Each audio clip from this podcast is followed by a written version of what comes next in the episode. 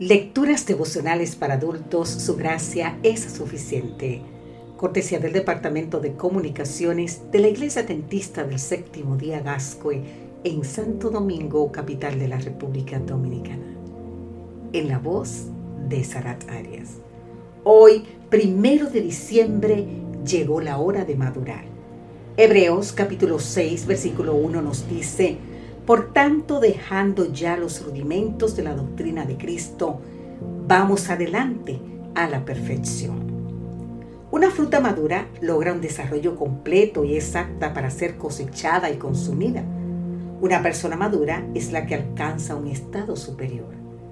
La madurez es la etapa comprendida entre la juventud y la vejez, caracterizada por la prudencia, buen juicio, serenidad, lógica y responsabilidad lo cual no siempre coincide con la edad biológica.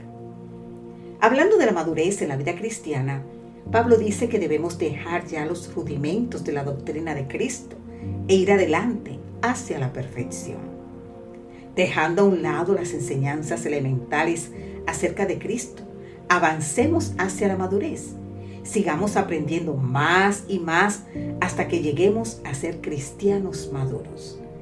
Un bebé no se desarrolla sin más. Va creciendo a medida que recibe amor, cuidado, alimento, descanso, ejercicio e instrucciones. Ahora bien, ¿cómo crecemos y maduramos espiritualmente? En relación a Dios, mediante el arrepentimiento, cambio de actitud y de estilo de vida, sintiendo tristeza por el pecado que nos separó del Señor y produjo su muerte y nos abandonó. Esto es posible por la fe en la acción divina en nuestra vida.